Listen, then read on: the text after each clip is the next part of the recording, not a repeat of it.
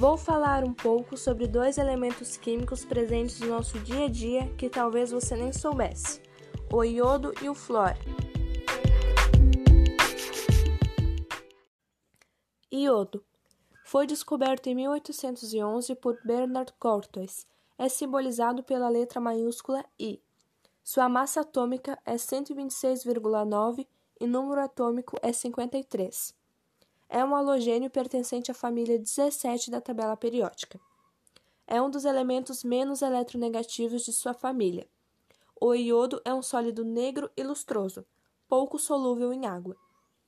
Encontramos este elemento na água do mar, em compostos petrolíferos ou extraído através do processo salitre de Chile.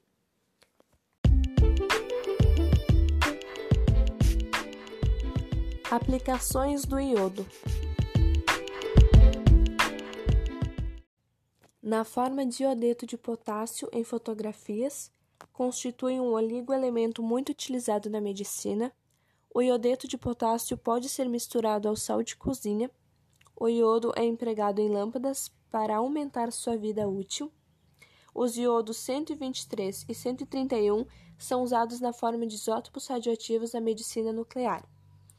O iodo 131 é também usado na terapia de doenças da tireoide.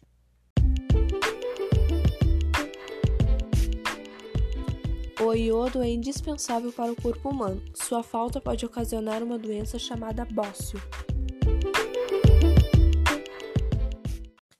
Fluor foi descoberto em 1671 por Carl William Scheele, mas somente em 1886 foi isolado por Henry Moissan é simbolizado pela letra maiúscula F. Sua massa atômica é 19 e número atômico é 9. É um halogênio pertencente à família 17 da tabela periódica. É o elemento mais eletronegativo e o mais reativo. Se encontra no estado físico gasoso.